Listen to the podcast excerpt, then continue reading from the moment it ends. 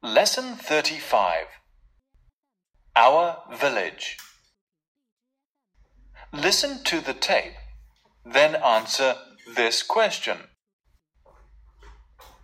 Are the children coming out of the park or going into it? This is a photograph of our village. Our village is in a valley. It is between two hills. The village is on a river. Here is another photograph of the village. My wife and I are walking along the banks of the river. We are on the left. There is a boy in the water. He is swimming across the river. Here is another photograph. This is the school building.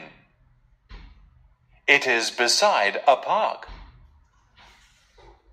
The park is on the right. Some children are coming out of the building. Some of them are going into the park.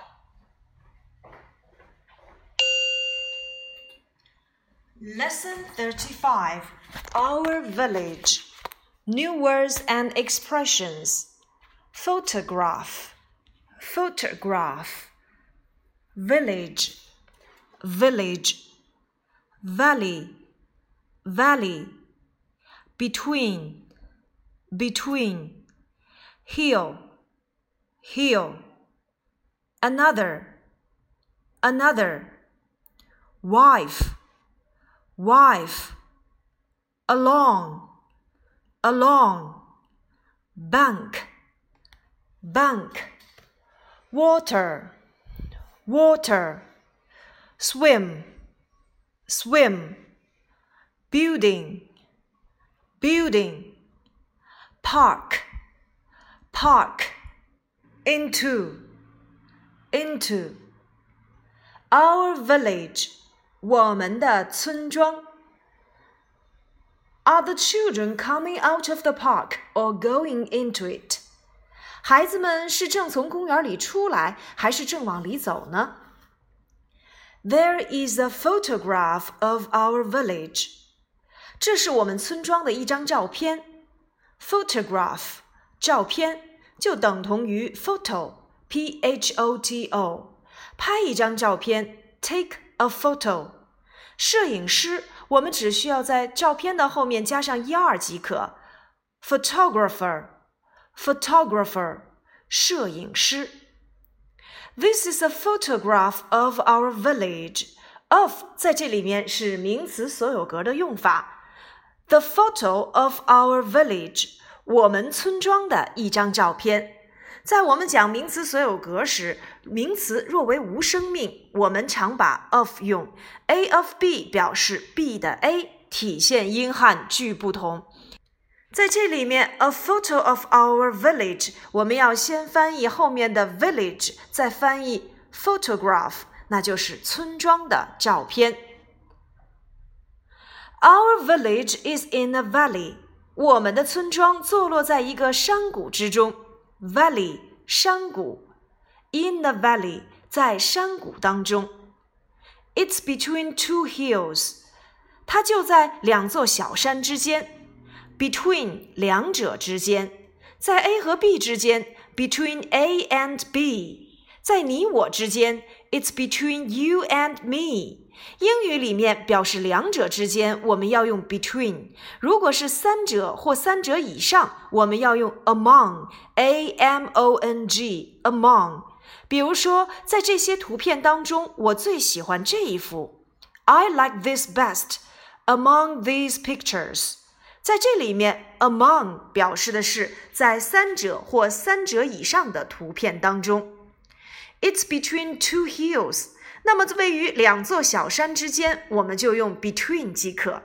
Hill 表示小山，如果是大山，我们就用 mountain M O U N T A I N mountain。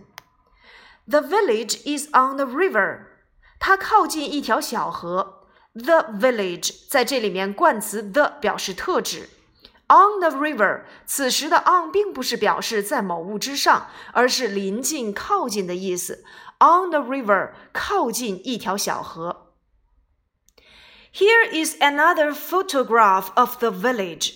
这是我们村庄的另外一张照片。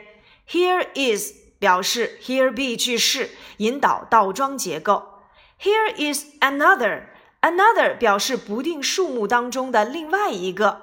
比如说，I don't like this book. Give me another. 我不喜欢这本书，请给我再拿一本。 此时的 another 表示的就是不定数目当中的书籍当中再找出另外一本。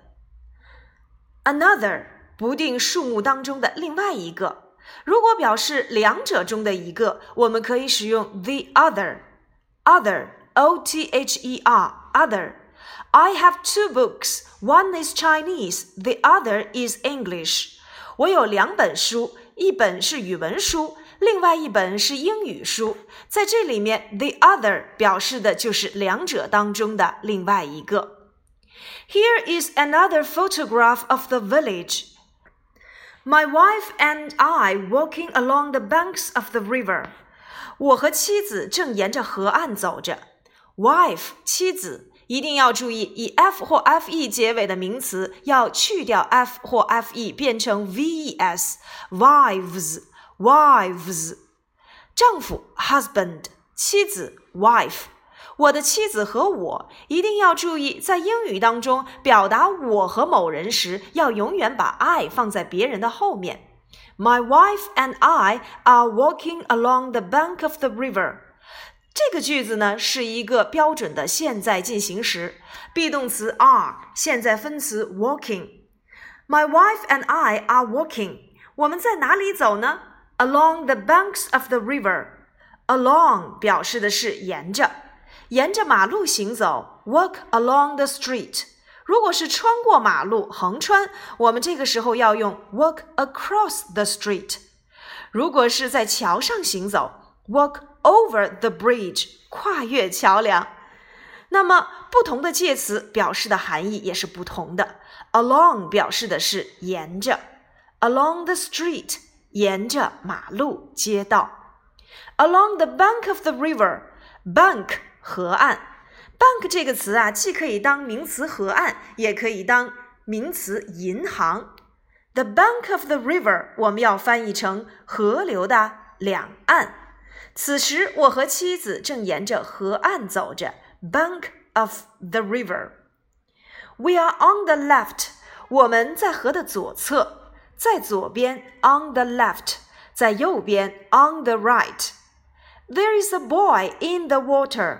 河里面有个小男孩，in the water。Water 如果当名词，指的是水，have some water，喝一些水。如果当动词，指的是浇水。Water the flowers，浇花。He's swimming across the river，他正横渡小河。 Across 表示的是横穿，尤其指的是从表面上穿过。这个句子同样也是一个现在进行时，be 动词 is，现在分词 swimming，一定要注意 swim 变成现在分词要双写词尾加 ing。如果表示游泳，我们可以使用 go swimming，游泳池 swimming pool。He's swimming across the river，他正横渡小河。Here is another photograph，这是另外一张照片。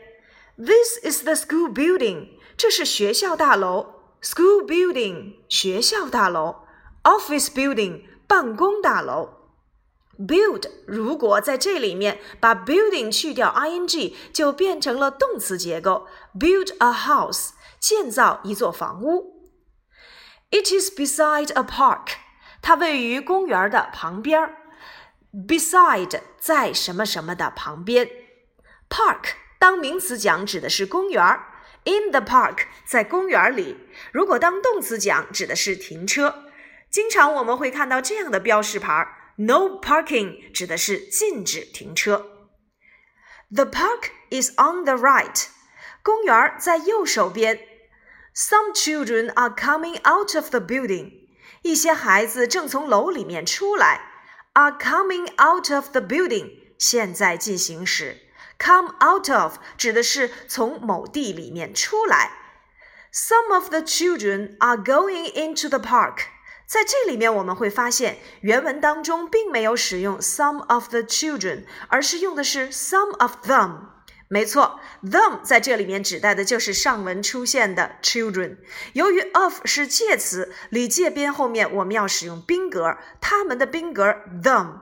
Some of them 指的是他们当中的一些。Are going into the park，有几个正在走进公园。Go into 走进，come out of 从某地里出来。整篇文章我们问到了一个问题 ：Are the children coming out of the park or going into it？孩子们是正从公园里出来，还是正往里走呢？我们的答案就在最后一段。Some children are coming out of the building. Some of them are going into the park. 一些孩子正从楼里出来，他们中有几个正走进公园。你的答案找到了吗？Our village， 我们的村庄。请你结合这三幅图片来描述一下我们的村庄吧。接下来，我们一起来看第三十六课。Where，在哪里？首先，where 是一个特殊疑问词，用来提问地点。那么，结合我们前面所讲到的现在进行时，我们可以提问：你要去哪里？Where are you going? I'm going to school. 我要去学校。Where are you going? I'm going to the park.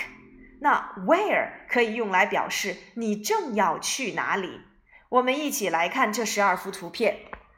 Picture one. Where are you going? I'm going into the shop. Where is the man going? The man is going into the shop. Picture 2. Where is the woman going? The woman is going out of the shop. Picture 3. Where is he sitting? He is sitting beside his mother. Picture 4. Where are they walking? They are walking across the street. Picture 5. Where are the cats running? They're running along the wall. Picture 6. Where are the children jumping? They're jumping off the branch. Picture 7. Where is the man standing? The man is standing between two policemen. Picture 8.